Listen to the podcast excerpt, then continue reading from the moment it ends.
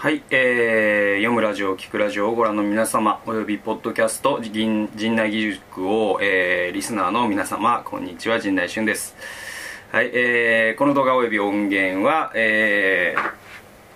FVI 声なき者の友のあの YouTube チャンネル Voice for the Voiceless が提供する、えー、神羅万象を語るオーディオマガジンコンテンツです、えー、ポッドキャストを聞いて、えー、あるいは動画を見て興味を持ったという方は、えー、説明欄にあるリンクから無料メールマガに、えー、ご登録くださいますと嬉しいです、えー、YouTube でのご覧の皆様はですねタイトルの通りラジオと、えー、いつも言っているんですけれども、えー、今回は違います、えー、今回だけは例外で、えー、とラジオではなくてですね、えー、画面を見ながらですね、えー、聞いていただけると、えーかんえー、嬉しいなと思います。えー、っとですね今回なのであのポッドキャストでお聞きのえー、皆さんはですねあのぜひですねあの YouTube で動画で確認していただけるとよりわかるんじゃないかなと思います。で、えー今回はですねあのー新コーナーでございます。でえっ、と見てお分かりの通りですねあのホワイトボードが、えーございましてですねえー新コーナーはですねあのそのままで、えータイトル、えー陣内とホワイトボードと」というですね、えタイトルになります、えこれはですねあのいつも 僕がですねあの常々言っている通りですねあの有田哲平へのオマージュでございまして有田と「週刊プロレスト」というあの Amazon プライムで見られるですねあの動画コンテンツ僕大好きで。で、えっと、有田がですね、あのホワイトボードをですね、え使ってですね、え毎回あのプロレスについて解説するのが、えー非常に僕は憧れていてこれをやりてえなと、えーずっと思ってたわけです。で、えー夢が叶ってですねこのホワイトボード、えー、Amazon でですね2000いくらかなんかで買いましてですね。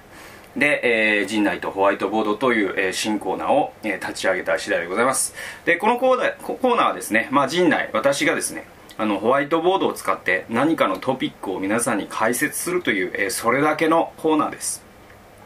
で有田と「週刊プロレスと」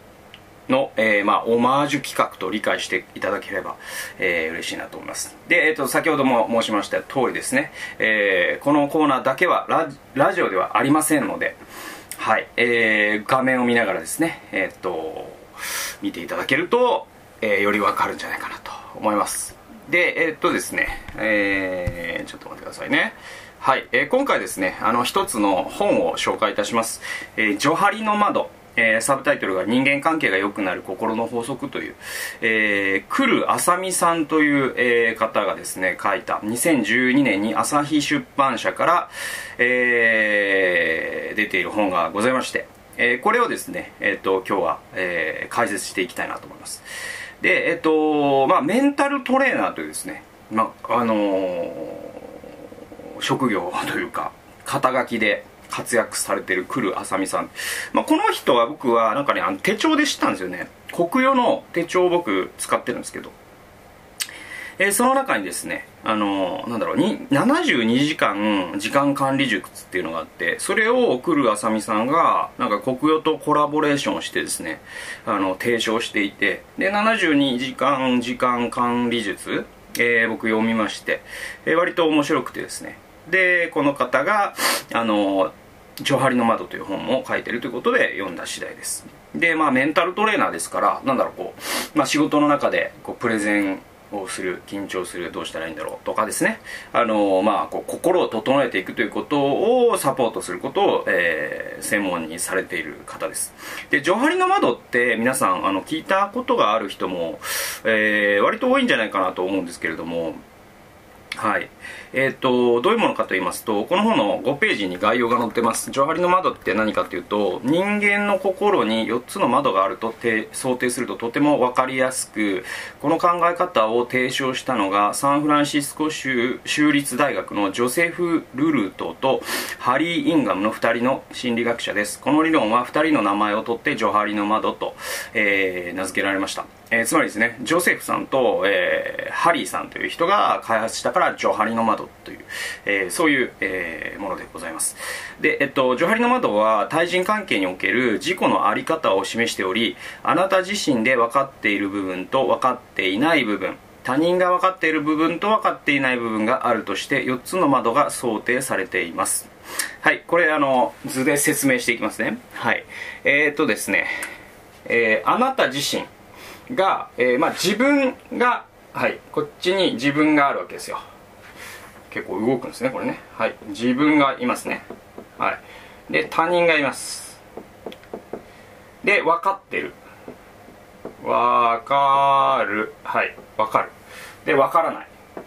分からない。で、えー、他人が知っている。分かる。で分からないっていうのがあるんですね。はい。えー、自分が分かっている。自分が、えー、知ってるよと。自分が知らないよ、えー、他人が知ってるよ。他人が知らないよ。っていうのを自分について、えこうマトリックスというんですけどこういう表のことをね。作るわけですよ、えそうしますとですね4つの窓ができるんですね。で、えっと、ジョハリの窓というのはこれを4種類に名前を付けてましてまず最初はですね盲点の窓というものがありましてはい。盲点の窓って何かというと他人は気づいていてあなた自身は分かっていないあなたのことなんで。他人は分かると。あなたは分からない。これですね。自分は知る知らないけどえー、はい。盲点です。自分は知らないけど他人の人は知っている、えー、そういう窓ですね。えー、これあの後で説明していきます。そして秘密の窓っていうのがあります。2番目に秘密の窓。これはですね自分はよく知っているが他人に隠しているあなたです。つまり自分は知っているんだけれども、はい、自分は知っているんだけども他人は知らないと。はいこれえっ、と秘密の窓ですね。秘密。秘密の窓ですね。はい。秘密。はい秘密です。はい僕はですね漢字が苦手です。はいで、えー、っと、えー、解放の窓というのがございまして、解放の窓っていうのは自分も知ってるし、他人も知ってるという窓です。これ解放でございます。解放ね。はい。解放。はい。えー、そして最後にですね、未知の窓というのがありまして、未知の窓というのはですね、ここにございますね。未知。これは自分も知らないし他人も知らないあなたのことなんですね。はい、こういうふうにですね自分という人間を、えー、4つに、まあ、よ自分のの、まあ、いろんなこう性質があるじゃないですか。それをこう4種類に分類するとこういうふうな表ができるよっていうのが、まあ、ジョハルの窓と言われるもので。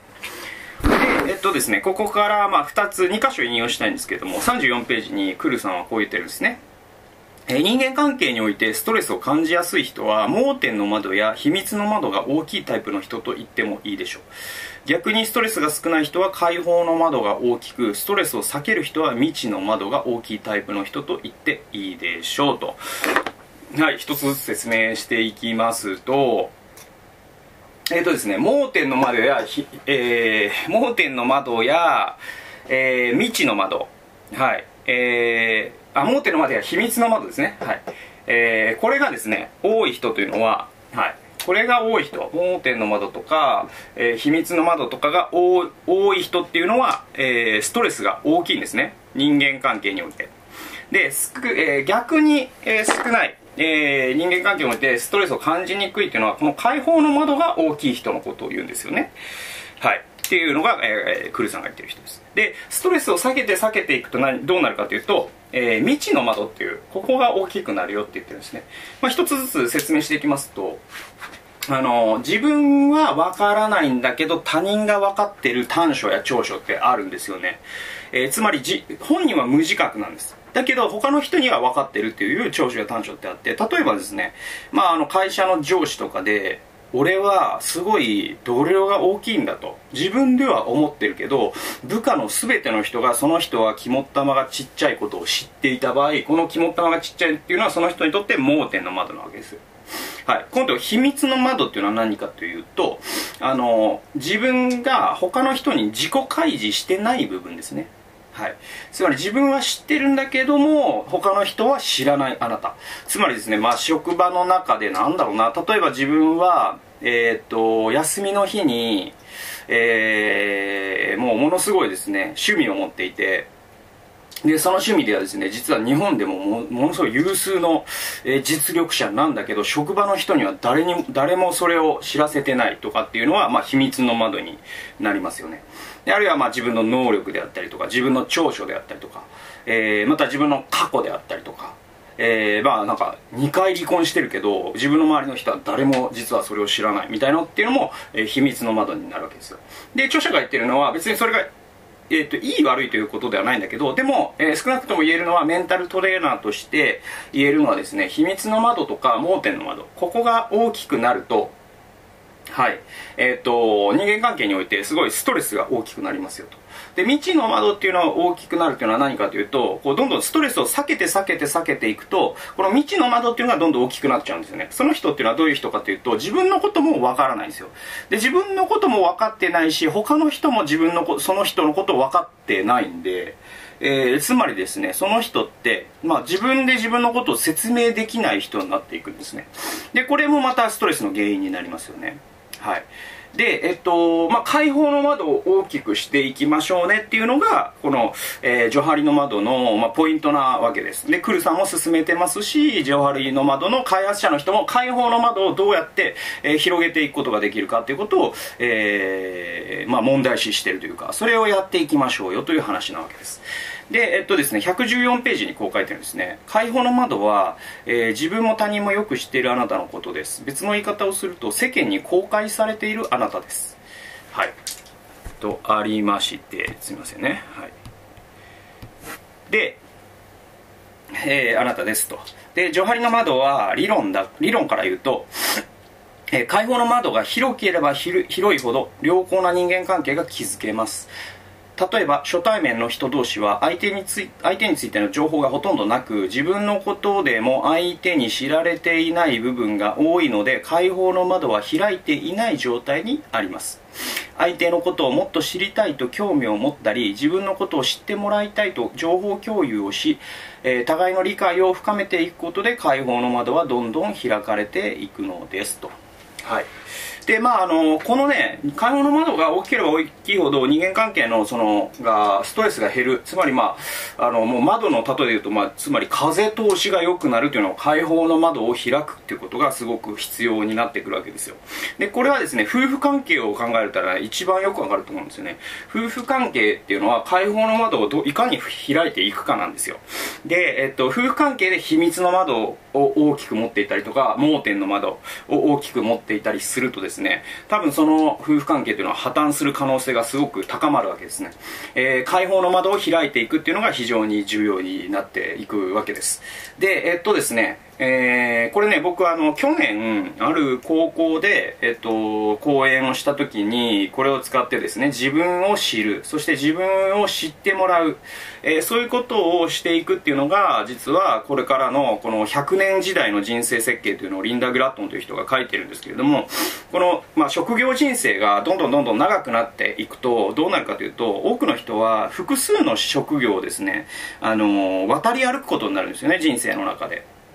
で、え、それが上手にできる人というのはどういう人かというと、自分のことをよく知っていて、そして自分のことを相手に説明できる人なんです。え、それは取りも直さず、この解放の窓を開いていける人こそ、これからの100年時代に、え、生き抜く、え術を持っている人と言えるんで、えなので僕は去年ですね、その高校生たちに、え君たちはまあね、卒業して、えまあ、いろんな仕事を渡り歩くことになる人が、まあ、統計から見ると、そういう人が大多数になるであろうと。一つの職場で終わる人って多分少数派だよと。で、えー、だとしたら自分のことを知って、そして自分のことを知ってもらう、えー、そういうことができる。つまり、この解放の窓を開くということを人間関係の中でできる人になるかどうかが君たちが将来こう成功できるかどうか、この世を生き抜いていけるかどうかとすごく関係があるんだよという話をしたんです。じゃあ具体的にどうしたらいいのかということを、えっとですね、クルさんはですね、こう、チェックシートみたいなのを使ってて、えっとですね、まあ、グループの人を使うんですね。小グループでワークをしてもらうんですね。で、それ実際高校生にも僕してもらったんですけれども、えどういうものかというと、一人一人にですね、プリントを渡すんですね。で、そのプリントに、こう、自分の特性、長所と短所を書いてもらうんですよ。で、えっと、そのグループの他のメンバーの、まあ、A さん B さん C さん D さんという人がいたら自分が A さんならば BCD さんのはこういう人ですっていうのも書くんですね。で全員がそれをやるんですよ。そうすると自分についての、まあ、4人グループだったら3人分の情報が集まりますよね。で自分についての情報も集まりますよね。そうするとですね重なってるとこっていうのはつまり解放の窓なんですね、えー、みんなが自分のことを例えばなんだろうな外交的だとえー、言っている、えー、そして自分の自己評価っていうのも外交的だっていう重なる部分があったらこれは解放の窓なんですね。で逆にですね自分は外交的だと思っている。でも他の3人はみんな外交的だという指摘をしなければそれは、えー、っと自分は知ってるけど相手が知らないんで、えー、秘密の窓ってことなんですね。でえ、っとですね、えー、他の人がこう言ってると。例えばこの人はもうむちゃくちゃ頭がいいと全員言ってると。自分以外の全員が。だけど自分の自己評価が頭が良くないっていうことだったら、これって盲点の窓なんですね。他の人には見えてるけど、自分にだけ見えてない長所とか短所。これが盲点の窓ってこと。でですね、え、それ以外の一つも自分も指摘しなかったし、誰も他の人も指摘しなかったっていう、えー、長所とかですね、能力っていうのがあるわけですよ、当然。それリストアリスト化されていまして。で、誰も触れなかったっていうのは実はですね、未知の窓っていう可能性があるんです。で、未知の窓って何かっていうと、自分も知らないし、他の人も知らない自分の特技とかって実際あるんですよね。で、まあ人間っていうのはね、その、その潜在能力の何分の1かも発揮できてないよというのはよく脳科学者の人とかがね、えー、言うわけなんですけれども、え、僕だってですね今41ですけれどももしかしたら、えー、実はやったことないだけで、えものすごいこういう才能があるみたいなことってあるかもしれないですよね。はい。なんだろうな。例えば例えばなんだろう。あ僕ね例えば今この動画を撮って配信するっていうのは僕はなんか向かねえなと思ってたんです。やるまでは。だけどやってみたらまあまあ楽しいし、まあ、得意かどうかわからないし他の人より上手いかどうかわからないけどまあ少なくともできると。でこれやるまではこれやったことないんで得意かどうかもわからないですよね。でこの未知の窓がなぜこう臆病な人でほど大きくなるかというのは臆病な人は自分がやったことのないことをやらないから、えー、未知の窓ばっかり増えていって可能性が広がっていかないんですよね。はい。ということがあります、えー、なのでこれをこの未知の窓を開放の窓に近づけていく第一歩はいろいろ試すことなんです。はい。これ怖がらずにいろいろ試す。はい。だから、えー、勝手にですね、自分のことを決めつけない方がいいですね。えー、私は、えー、理系の科目苦手だからとか、え私何々な人です人だからってあるじゃないですか。私何々な人だからって僕はあの一番嫌いな言葉の一つですけれどもあれって何なんでしょうね。あのいや知らないですよと思いますけどちょっと話がそれましたけどもあの私何々な人だからっていうことほど自分の可能性を狭めることってないわけですよね。はい。なのであの自分って意外と実はこういうことをやってみたら得意かもしれないってことはいっぱいあるわけですよ。はい、えー、そういうことをですねあのチャレンジしていくことによって未知の窓が開放の窓に近づいていきます、えー、今度はですね、はい。えー、どうやったら秘密の窓、えー、これがですね開放の窓に近づいていくか、えー、つまり、えー、どんどんですねこの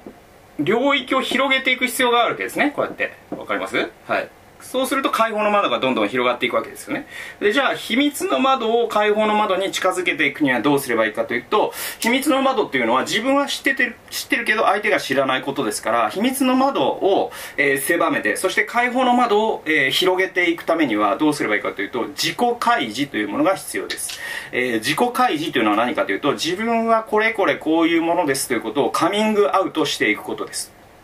で、えこれはですね勇気がいります。えー、なんだろうな特に、え、自分の弱さとか、え、暗い過去とかですねネガティブな情報というのを人に発信していくというのは非常に勇気があります。であの Facebook とかですね Instagram というかのあの SNS を見れば分かるんですけれどもあれって承認欲求ビジネスと言われてまして、えー、なんかこんなものを食べた羨ましいすごいとかこんなことを達成したあすごいねいいねっていうのを言ってもらいたいがために、えー、キラキラしたですね日常を見せるわけですよ。で、あれに、例えばですね、Facebook とか Instagram に、えー、例えば、えー、なんだろうな、離婚をしましたとか、えー、まあ、あるかもしれない。そういう投稿もあるかもしれない。あるいはですね、今日仕事で失敗しました。辛いですとか、えー、っと、うん、今日は精神科の病院に、えー、ちょっと行ってきました。頑張って治療しますとか、はい。えー、あとですね、あの本当に自分は特技も何もなくて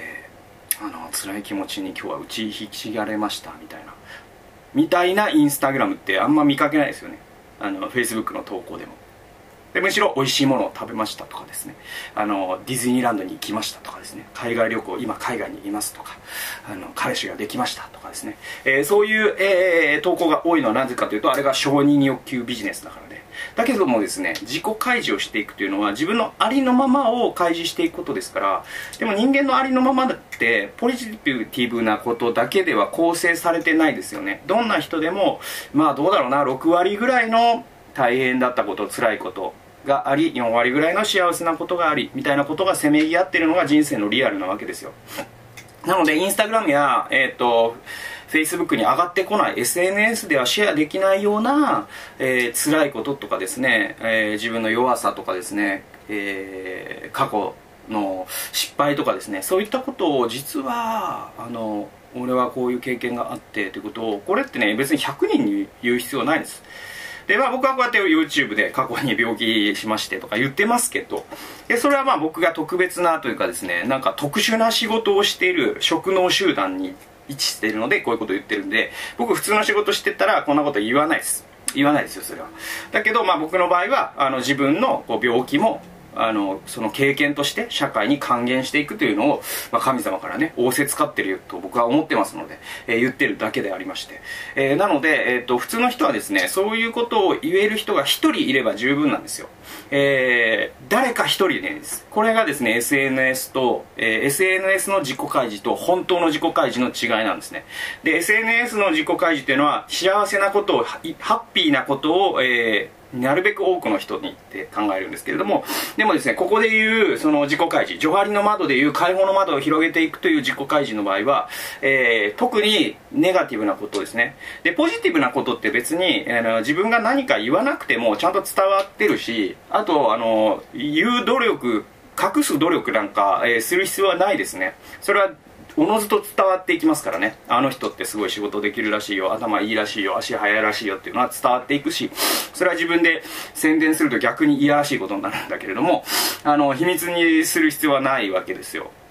えだけどもですね、ネガティブなことっていうのは、えー、自分で頑張って、えー、ある程度勇気を出してですね、信頼のおける誰か一人でいいんです。えー、その人に、え実はこういうことがあるんですって、え自己開示した瞬間からですね、えあなたの解放の窓が広がってですね、えそしてその人間関係っていうのが非常に楽になっていくよっていうことが、え言えると思います。え最後にですね、この盲点の窓。この盲点の窓が、えじゃあ解放の窓に近づいていくにはどうすればいいのか。えー、これはですね、えー、つまり、えー、自分はわからないんだけども他の人には分かってる部分。これを自分も知るってことですね。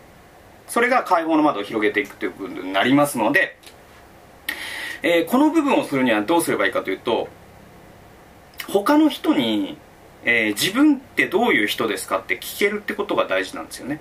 つまりフィードバックをもらうってことです。でこれもですね勇気が必要なんですよ。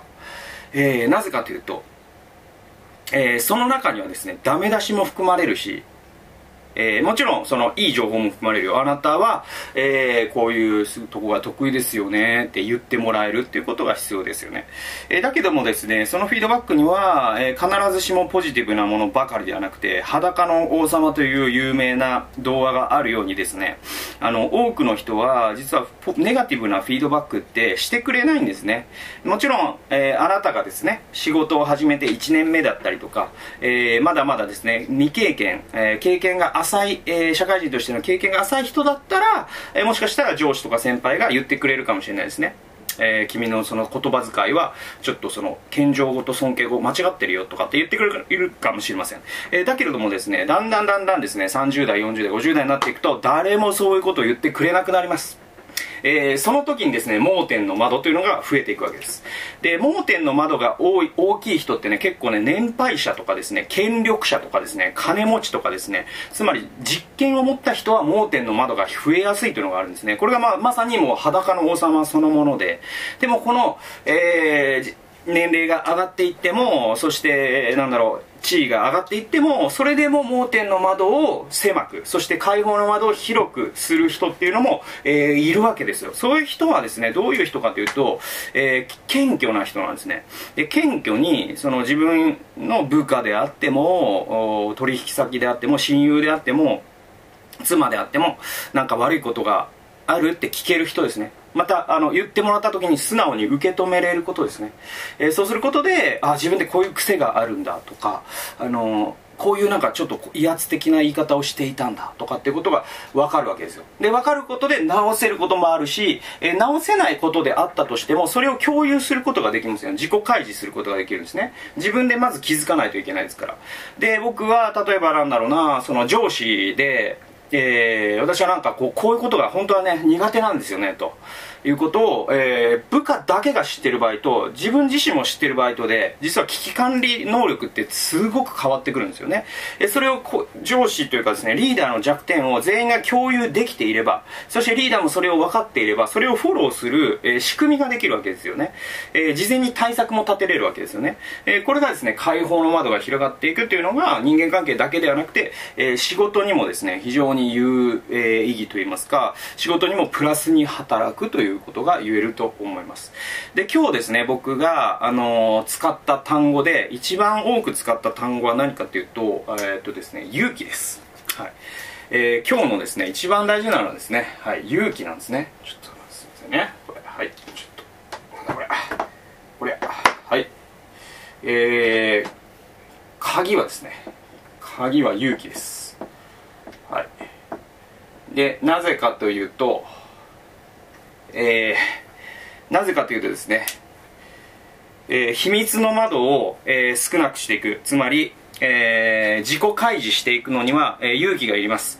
えー、自分のそのままの姿を、えー、人にさらけ出すっていうのは常に勇気がいります、えー、でもその勇気を出してですね、えー、その時に注意してほしいのはえー、信頼できる誰か一人でいいんです、えー、10人の前で自己開示をいきなりする必要はありません、えー、誰か信頼できる一人を見つけて自己開示するというところから始めてみてください、え、そうするとですね実は自己開示できる人がグループの中に1人いると実はですねそのグループ全体の風通しが良くなります。例えばですね、え、10人とかのグループでもいいですしクラスでもいいですし、え、ある教会でもいいですよ、えー影響力のある一人がですね自分は実はあの、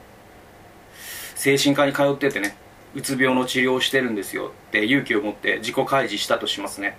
えー、そうするとですね、えー、多くの場合他にも5人ぐらいの人が実は自分もそうなんですって言うんです。でもその最初の1人が自己開示したことがあそれって差別されたりとかあそれってなんかレッテルを貼られたりとかですね、えー、そういうことじゃないんだと。えー、そういうことをですね、えー、周りの人はですね勇気を自分も勇気をもらうんですよ。ある一人の人が自己開示をすると、えー、それが非常に必要だと思います、えまたですねこの解放の窓を広げていく上で未知の窓っていうのをこう開発していく。自分も知らない自分を知っていくっていうことも勇気が必要ですね、えー、なぜなら今までしたことのないことに試していくということですから。それをしないと自分の可能性をどんどんどんどん狭めてしまうんですよね、えー、自分ってこういう人だって自分が思い込んでしまうんで、えー、なので新しいことにも挑戦しなくなっていくし成長がそこで止まってしまうわけですね、えそしてですね最後にこの盲点の窓っていうのを狭めて会話の窓を広げる、えつまり、えーと、他の人に自分ってどういう人ですかって聞くのも勇気が必要です。でこの時に、まあ、勇気に加えて、まあ、謙虚さと先ほど言いましたけども、えー、虚心坦懐にですね他の人がからのフィードバックを受けれる。またですね年齢が上がって地位が上がっていけばいくほどそれは自動的には得られませんのであの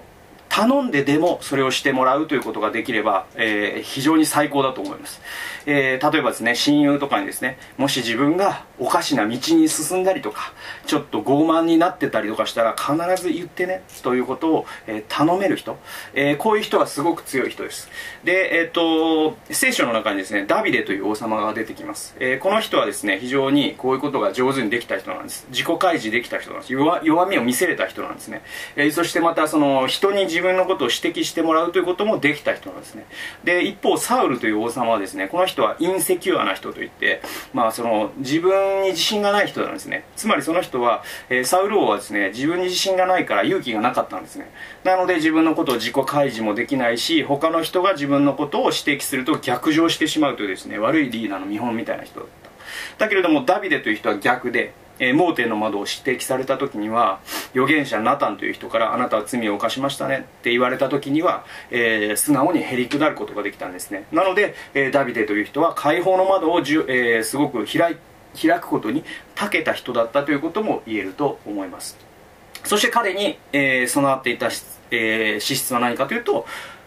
勇気だったんですよ。あのゴリアテに立ち向かったところはあれ未知の窓ですよね。自分がものすごい大男と戦えるなんて、えー、ダビデも知らなかったし周りも知りませんでした。でもやってみたら神様が助けてくださってそれができたわけですよ、えー、そんな風にですねダビデ王というのはこのジョハリの窓でいうところの3つのこの、え、窓を小さくしてですね開放の窓を開いていくということの、えー、一つの、えー、教材のような人です。これまあダビデというのは聖書に出てくる人物なんですけれども、えー、そういうですね、えー、ことが学べるんじゃないかなと思います。というわけで、えー、今日はですね、えー、ジョハリの窓について、えー、ホワイトボードを使ってですね、えー、説明いたしましたはいそんな感じですかね。はい。というわけで、えー、本日も、えー、動画をご視聴くださりありがとうございました。気に入ってくださった方は右下のベルマークを押して、チャンネル登録してくださいますと嬉しいです。また、えー、高評価ボタンをですね、押していただきますと、次の動画作成の、えー、モチベーションアップにもつながりますので、よろしくお願いします。それではまた、次回の動画でお会いしましょう。さようなら。